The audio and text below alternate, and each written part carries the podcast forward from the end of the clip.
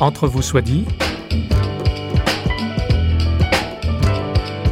Entre vous soit dit, une émission culturelle au sens large, large d'horizons nouveaux. Avec vous, François Sergi, pour une demi-heure en compagnie d'un ou d'une invitée. On va parler économie avec Elena Lassida. Et l'économique, ça ne veut pas seulement dire gros sous, loi du marché, calcul des richesses matérielles ou évaluation d'un pays à l'aune de son PIB. Notre invité s'intéresse à ce qu'on appelle l'économie solidaire. Certes, celle-ci est encore à la marge du système, mais elle fait bouger les lignes et nous rappelle que le social, le relationnel et le respect de l'environnement, année de la conférence Paris Climat 2015 oblige, devraient être au cœur d'une économie qui se respecte. Économiste, enseignant-chercheur, Elena Lassida a étudié dans son pays d'origine, l'Uruguay, et elle enseigne depuis plusieurs années à la faculté des sciences sociales et économiques de l'Institut catholique de Paris, la Cato, où nous l'avons rejointe. Notre invité se situe au croisement des registres économiques et théologiques.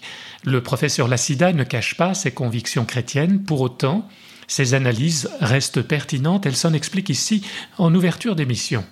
C'est vrai que euh, mon intérêt de croiser ces deux registres naît euh, de ma foi chrétienne, mais mon intérêt c'était justement qu'en parlant de l'économie et en croisant les, ce que je dis de l'économie avec des récits bibliques, je le fasse à un niveau qui est purement humain. Donc un lecteur non chrétien pourrait tout à fait se laisser convaincre par votre argumentation. Voilà, c'est l'idée que la Bible, vous savez, c'est des récits euh, de vie et que dans, à travers ces récits se dit beaucoup de la vie humaine, de ce que c'est la vie humaine. Et c'est en ce sens-là que je mobilise la Bible pour la croiser avec des réflexions économiques.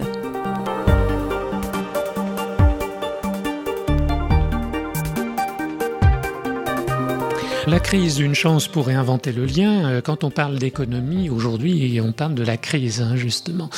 Et cette économie, euh, en règle générale, est la mauvaise part. C'est elle qui est responsable de beaucoup de choses. Oui, c'est hein vrai. Vous dites en introduction, on la diabolise ou bien on la sacralise. Hmm. Dites-nous en quoi. Alors, on la diabolise parce que, en pleine période de crise et de crise économique, une crise en plus qui a commencé dans le secteur financier, tout de suite, euh, voilà, la cause de tous les maux, c'est la crise. L'économie, je pense, c'est souvent quelque chose que quand on, on voit de loin, ça fait peur. Enfin, il y a beaucoup de gens qui disent euh, je ne comprends rien à l'économie. Mm. Ça devient un peu comme une espèce de oui oui de diable, de menace.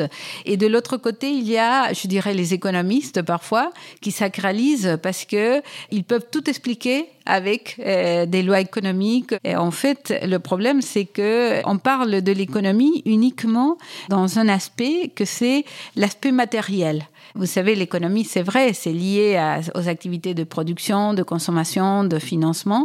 Et je pense qu'on oublie quelque chose qui est central dans l'économie. C'est vrai qu'elle va produire et faire circuler des biens et des services nécessaires à la vie, mais en faisant cela, elle va mettre en relation les gens. Et donc, euh, l'économie, pour moi, ce n'est pas seulement associé à la production matérielle, elle est associée aussi aux relations qu'elle crée entre les personnes organisant la production, la circulation, le financement. Quand il y a un consommateur, ça veut dire qu'il y a un producteur. Quand il y a mm. un épargnant, il y a un investisseur. Mm. Quand il y a un employé, il y a un employeur. L'économie met toujours en lien deux personnes avec des, des rôles différents. Mais l'économie, ce qui va regarder, c'est l'objet ou le service qui est échangé. Et va pas regarder la relation. Réalisés, voilà. Et donc, mais on va pas prendre en compte ce que vous dites la relation. La relation, en fait. Voilà. L'économie crée de la richesse matérielle, mais elle crée aussi de la richesse relationnelle. Et c'est là-dessus qu'il faudrait travailler, insister? Je pense que c'est comment on évalue l'économie aussi par ce qu'elle crée en termes de relations. Parce qu'elle peut créer des relations de vie et des relations de mort entre travailleurs et employeurs. S'il y a une relation de domination ou d'aliénation, il y a une relation qui est une relation mortifère. Mais donc, ce n'est pas uniquement le fait que le euh, salarié reçoit, par exemple, un revenu euh, pas élevé, mais c'est tout ce que ça induit, cette relation mm. euh, qui peut être d'aliénation, de domination, ou au contraire. Il y a plein de gens que dans le travail s'épanouissent mm. et qui disent justement le travail c'est un lieu de vie. Comment on évalue le produit de l'économie, pas seulement en termes de rentabilité financière ou de rentabilité matérielle, mais en termes de rentabilité relationnelle. Mhm. Et c'est de penser l'économie comme une manière de faire société ensemble. Qui dit crise économique dit taux de chômage préoccupant, manque à gagner, commande en berne, bref, on est confronté à nos limites et à des frustrations. Elena Lassida y voit pourtant de quoi rebondir et espérer. C'est le manque qui pousse à aller au-delà, à aller plus loin. Donc c'est positif en quelque sorte. Voilà, et même si je ne nie pas l'expérience douloureuse mm. qui est associée à un manque. Mais ce que je dis, c'est que euh, ces expériences de manque, de vide, de, de perte, c'est à ces moments-là que vraiment nous nous posons la question de est-ce qu'on peut faire autrement? Tant que ça roule, tant que nous avons tout ce dont nous avons besoin, pourquoi une changer de routine, oui, Voilà, on continue à faire. Et donc c'est en ce sens-là que je dis que la crise peut être, je ne dis pas que c'est sûr, mais mm. qui peut être une chance pour euh, réinventer le lien. Pourquoi le lien? Parce que justement, euh, la crise, euh, c'est un manque des biens matériels et euh, ce que je vois aujourd'hui, euh, c'est que beaucoup des pratiques économiques qui essayent de répondre à des situations de crise ont mis en avant ont développé euh, justement cette richesse relationnelle de l'économie qui était un peu laissée de côté avec l'économie classique dominante. Alors le paradoxe, parce que vous parlez de manque de biens, mais en réalité, même là en situation de crise, dans nos sociétés occidentales, en tout cas, on est gavé de biens, on est, on mm. est, on est saturé de biens. En revanche, on, on, est en grand manque de relations. On, est, on dit bien que les sociétés riches ont créé des, sociétés individualistes, en fait. Alors, je dirais que même dans les pays développés, où au niveau global, on peut dire euh, aujourd'hui, il y a un niveau de richesse et donc des biens disponibles qui est très important. Ce qu'on constate aujourd'hui, c'est qu'il y a une augmentation de l'inégalité. Donc, les gens qui bénéficient de ces biens, même à, très abondants, euh, ne sont pas toute la population, même dans les pays riches. Et on voit aujourd'hui que les inégalités sont en croissance. Euh, voilà, donc la question là, c'est oui, on est capable aujourd'hui d'avoir un niveau de production euh, très exceptionnel, mais qui profite de ces biens, mm. c'est pas tout le monde. Mm-hmm. Donc ça, c'est une première chose.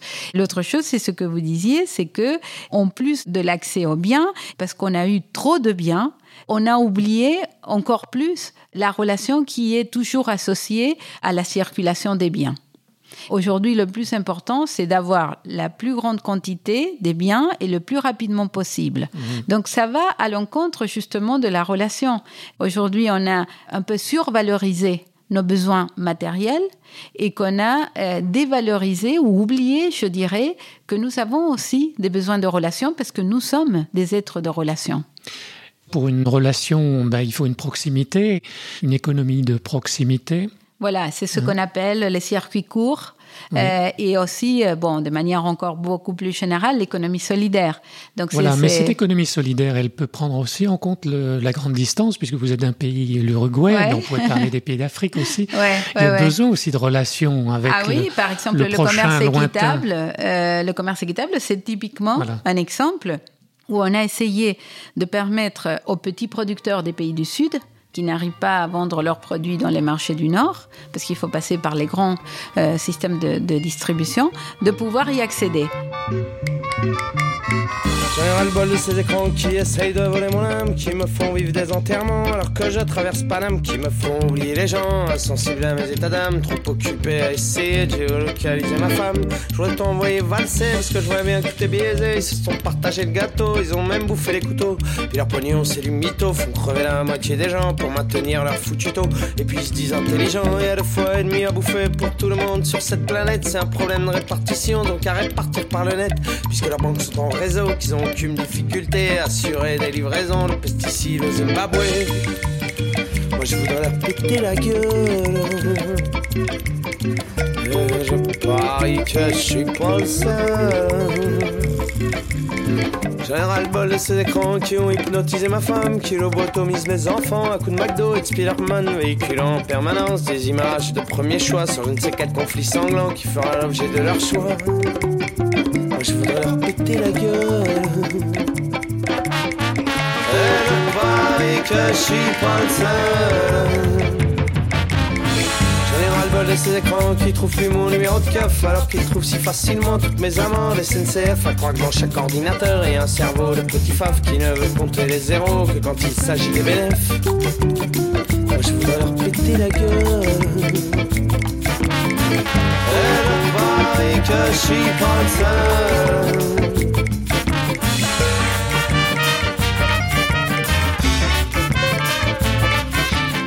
prenez donc une autre économie, un autre type d'économie, parce qu'on vit dans une économie de marché capitaliste en fait. L'économie solidaire à laquelle vous appelez, vous n'êtes pas la seule, hein. est-ce que ça veut dire qu'on va faire table rase du passé, on va éjecter le système capitaliste ou est-ce qu'on va l'adapter? Comment est-ce qu'on fait? Non, pas du tout. Je pense que quand on voit l'évolution euh, autant du monde que de l'économie, on voit toujours que chaque modèle se développe à partir du précédent. Non, je ne pense pas qu'il euh, s'agisse de faire euh, table rase. L'évolution va être progressive. Et voyez, cette économie solidaire, c'est des multiplicités des pratiques qu'on dit souvent sont marginales. Elles sont complètement à la marge parce qu'elles sont petites, elles sont microéconomiques, elles n'ont pas encore du poids dans le système dominant. Mais c'est une marche qui est, a pour vocation non pas de remplacer le centre, mais de le faire bouger. Parmi les acteurs qui agissent pour cette économie nouvelle solidaire, on peut citer Pierre Rabhi qui a écrit entre autres un manifeste pour la terre et l'humanisme et j'ai découvert bizarrement qu'il se méfiait de la notion de développement euh, durable. Oui, je pense, vous savez, aujourd'hui les mots, je dirais, ils sont tous piégés et notamment le mot de développement durable, l'expression développement durable, parce que euh, elle est très utilisée et tout le monde s'en est approprié avec des significations très différentes. Et parfois, elle a été utilisée plutôt que pour changer, pour aller vers quelque chose de plus durable, elle a été utilisée simplement pour légitimer eh, ce qu'on fait déjà. Pour Pierre Rabhi, c'est une manière de dire le changement dont on a besoin, c'est un changement radical. Et donc, le développement durable, parfois, est utilisé pour dire nous continuons à faire de la même manière, seulement voilà, nous faisons un petit peu plus attention à l'environnement, nous trions les déchets, mm. nous éteignons la lumière quand nous sortons de chaque pièce, enfin nous, nous, nous changeons quelques petites habitudes et puis voilà, on est en développement durable. Et lui lit non. Et là, je suis d'accord. Mais moi, je donne à ces changements radicaux la notion de durable, c'est l'idée de mm. développement durable. Pourquoi?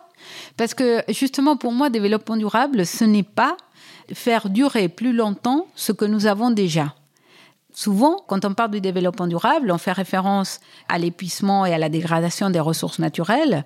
Et donc, on dit, si nous, on continue à consommer, à produire comme maintenant, on est en train de condamner à mort les générations futures. Mhm. Donc, euh, parfois, on dit, il faut se restreindre aujourd'hui, consommer et produire moins, d'énergie. Voilà, pour pouvoir durer plus longtemps. Mhm.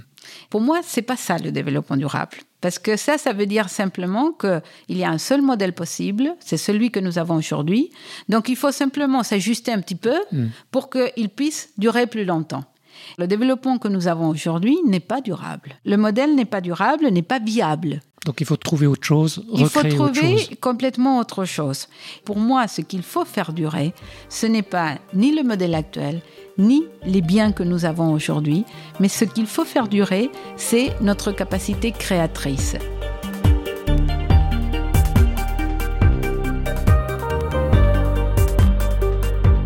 Il faut solliciter notre capacité de créer quelque chose de nouveau. Et je pense que c'est dans l'humain, le fait d'être créateur, et que nous avons une capacité inouïe de créer des choses nouvelles. Mais nous sommes plutôt dans la reproduction. Nous reproduisons ce que nous connaissons déjà. Mais l'économie de marché capitaliste permet cette créativité, précisément d'ailleurs pour euh, être meilleur que le concurrent, pour, pour innover. Il faut innover pour appâter le, client, pour qu'il achète. Mais elle permet et surtout cette créativité avec un objectif presque unique, que c'est celui de s'enrichir plus, que c'est celui de gagner plus, que c'est celui de faire un profit plus grand, que c'est celui justement de euh, laisser d'être mieux que le concurrent. L'objectif, c'est quoi La créativité pour? Pour moi, l'objectif, c'est la créativité pour cette économie qui est une économie euh, relationnelle, relationnelle, qui est une économie Donc qui permet mieux vivre ensemble. La créativité dans le système capitaliste est pensée uniquement en termes d'innovation technologique. On va faire des produits qui peuvent mieux se différencier des autres et comme ça, on va pouvoir vendre plus. Mais aujourd'hui, il y a de l'espace pour penser plutôt une innovation qui est d'ordre social et sociétal. Et donc, pour moi, la créativité, c'est pas que nous devons faire des choses qui soient eh, meilleures au niveau technologique, par exemple, qui utilisent moins d'énergie. Ça pourrait être dans le cadre du développement durable. Mais à mon avis, il faut être capable d'inventer des choses qui crée aussi quelque chose de mieux au niveau relationnel, qui crée plus de liens sociaux, des choses qui permettent de mieux vivre ensemble et pas seulement euh, d'avoir des produits qui soient plus écologiques ou qui satisfont mieux nos besoins individuels.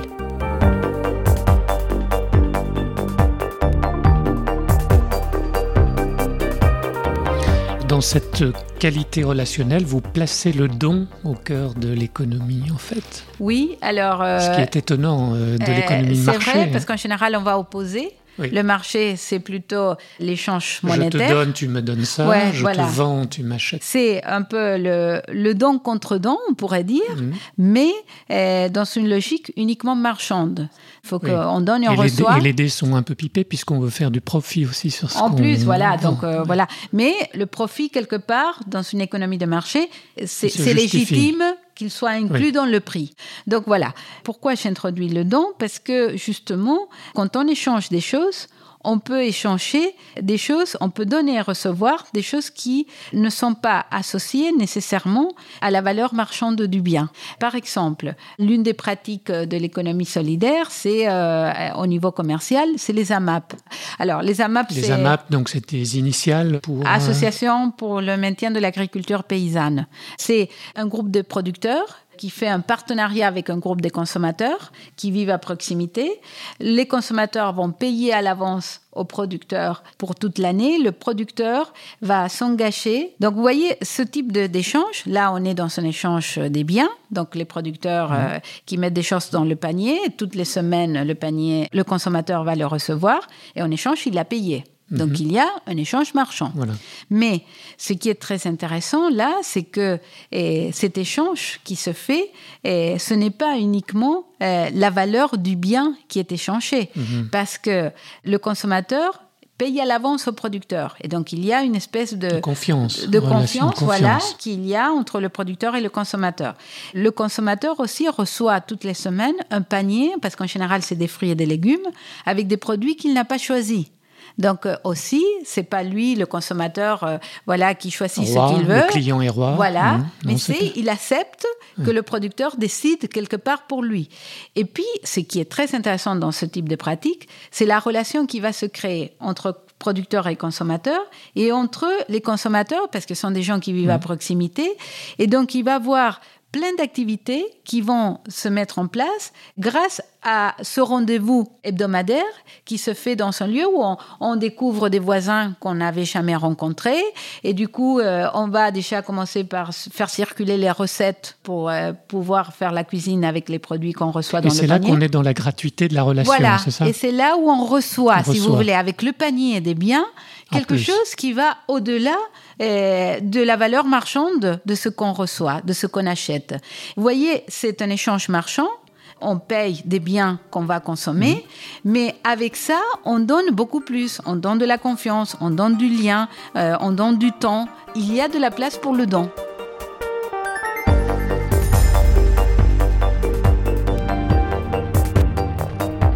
Alors on trouvera dans votre ouvrage des tas de références à des actions qui se font euh, sur le terrain, en France et ailleurs. Vos chapitres sont, sont divisés en différents mouvements où vous impliquez aussi vous-même, vous parlez de votre expérience euh, personnelle et où il y a place aussi à un récit biblique qui va entrer dans votre argumentation. Alors pour terminer peut-être cet entretien, il y aura encore beaucoup de choses à mm-hmm. dire. En quoi est-ce que la Bible vous a inspiré? Vous avez laissé apparemment de côté tous les textes qui font référence à l'argent, à l'économie. Mm. Alors, ce n'est pas un choix de dire je laisse de côté tous les récits qui parlent d'argent, mais en fait, pourquoi je suis allée chercher les récits que finalement j'ai utilisés? Ce que j'ai fait dans chacun des chapitres de mon livre, c'est que j'essayais de mettre en avant une dimension de l'économie qu'en général on ne la voit pas, qui est très liée toujours à une dimension relationnelle, encore une mhm. fois, parce que c'est l'économie, par exemple, qui permet de créer pas seulement des relations de contrat, mais aussi des relations d'alliance. Mhm. L'économie qui n'est pas seulement une sécurité face à l'avenir, mais l'économie qui permet de vivre cette expérience d'incertitude et de promesse de quelque chose qu'on ne connaît pas et qui va arriver. Donc l'économie qui permet de faire communauté ensemble. Et donc vous voyez, communauté, alliance, promesse, ce sont toutes des notions apparaissent dans la Bible, qui ne sont pas nécessairement liés avec justement les récits qui parlent de l'argent. Mhm. Moi, mon idée, ce n'était pas d'aller voir ce que la Bible disait de l'économie monétaire, mais c'était de dire, je mets en avant dans l'économie des dimensions qui sont profondément humaines mhm. et qui ne sont pas nécessairement liées eh, à l'échange de monnaie, à la dimension monétaire de l'économie. Et donc, ce sont ces dimensions-là que je suis allée chercher dans la Bible. Et que vous avez retrouvées dans certains récits bibliques. Voilà. Donc, vous voyez, alliance, on trouve beaucoup d'alliances dans la Bible.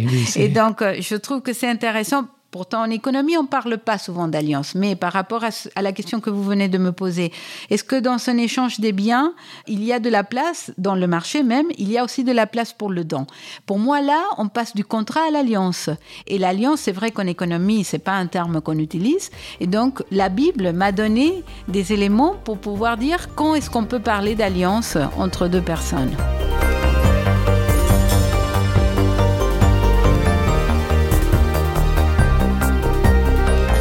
L'économie un lieu de relation, donc en fait vous en revenez à la définition de base du mot économie, mhm. hein, vous le rappelez dans votre ouvrage. Absolument. Ça, suppose la relation. Oui, parce que vous savez, l'économie vient du grec oikonomie, qui veut dire, alors, veut dire la gestion de la maison. Mhm. Et ce que je trouve très beau dans cette définition, c'est cette idée de maison. En fait, on a pris le mot de gestion, et ça c'est toujours présent, mais on a oublié que dans l'origine du mot, il y a l'idée de gestion de la maison. Vous voyez, la maison, c'est le lieu premier de vie. La maison, c'est un lieu de relation. Voilà, c'est un peu retrouver quelque chose que pour moi est dans la nature même de l'économie. On dit, vous savez, les économistes disent souvent que tout ce qui est social, c'est des dimensions extra économique ou extra-financière. Et moi, ce que je veux d'une certaine manière dire, c'est que le social, la relation, le sociétal, c'est au cœur même du faire économique.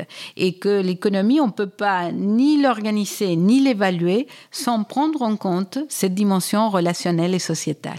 Elena Lassida, comment réagit votre milieu, le milieu des économistes, en fait, euh, euh, par rapport à ces propositions-là, par rapport à cette idée d'économie solidaire Il y a des économistes et des économistes. Vous savez que les économistes économistes plus orthodoxes.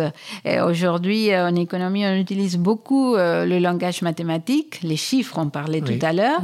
Je trouve que les mathématiques, c'est quelque chose, un outil magnifique pour la science et pour l'économie, mais parfois, ça a donné l'impression que l'économie était une science exacte. Voilà, mathématiques et mécanique. On a oublié toutes ces dimensions sociales qui est propre à l'économie. Hmm. Et donc, les économistes qui sont restés euh, justement très liés à, l'utilisation mathématique, euh, dans mon livre, il n'y a pas de modèle mathématique. Hmm. Et donc, ils disent, ce livre, ce n'est pas un livre d'économie. Hmm. c'est autre chose qu'on ne sait pas très bien. Vous avez toute une relecture d'Adam Smith. Ah oui, voilà, euh, je, absolument. C'était un peu mon pari, si vous voulez, c'est de dire, quand je parle d'économie, je vais utiliser les références qui sont essentielles pour un économiste. Par mhm. exemple, Adam Smith. Et donc de dire comment Adam Smith même, qui est, parfois on dit c'est le père de la science économique, en fait c'est quelqu'un qui, pour parler du marché, justement, est parti des relations humaines mmh. et qui parle du marché pour expliquer comment s'organise une société. Donc les économistes, oui, euh, il y en a aujourd'hui. Je pense que c'est une science qui est en train d'évoluer. On parlait de l'économie solidaire, on parle aujourd'hui par exemple de l'économie collaborative, de l'économie circulaire, de l'économie de fonctionnalité. Donc ce sont tous des modèles économiques aujourd'hui qui justement, de manière différente, font place à ce que je veux mettre en avant, que c'est la relation, le social. oui.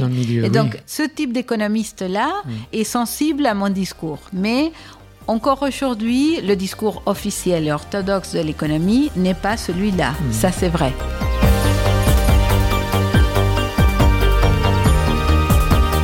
On renvoie à votre ouvrage, donc je rappelle le titre, Le goût de l'autre, la crise, une chance pour réinventer le lien.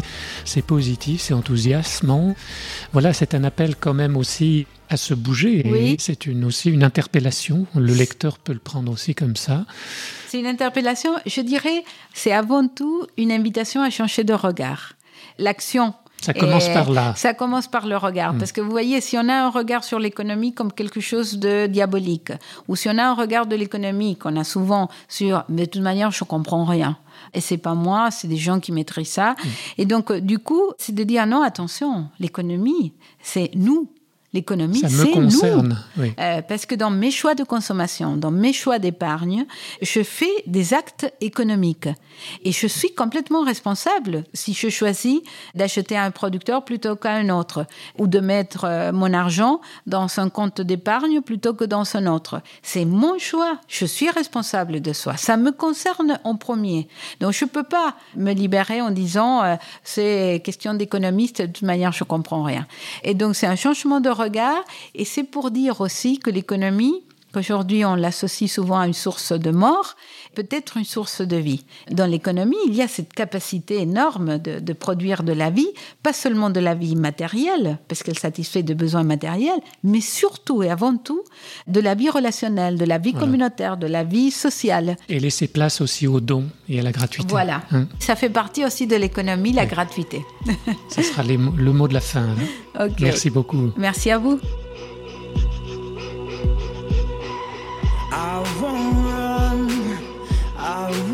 Stay. I'm not leaving you. I know there's friction here. The struggle makes us new. I wish you never thought you had to go. Wish you never thought you had to leave. Together we can lift each other up We can build a shelter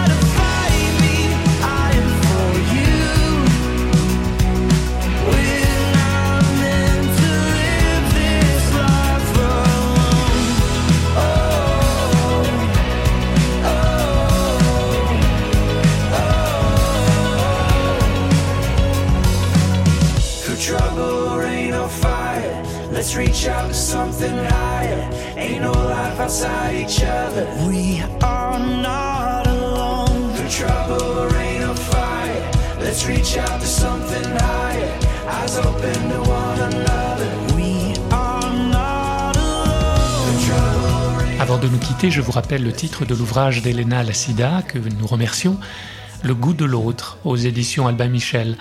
À noter également le Tour de France des alternatives d'Emmanuel Daniel aux éditions du Seuil. Et puisque l'on a évoqué Adam Smith, on signalera ce titre des éditions Laborifides, Le Dieu du marché, éthique, économie et théologie, dans l'œuvre d'Adam Smith. Signé François Dermange, diplômé d'HEC et professeur d'éthique à la faculté de théologie de l'Université de Genève. Merci à Stanislas Piaget, programmateur musical, et on se dit à bientôt sur parole.fm où vous retrouverez toutes nos émissions signées Radio Réveil.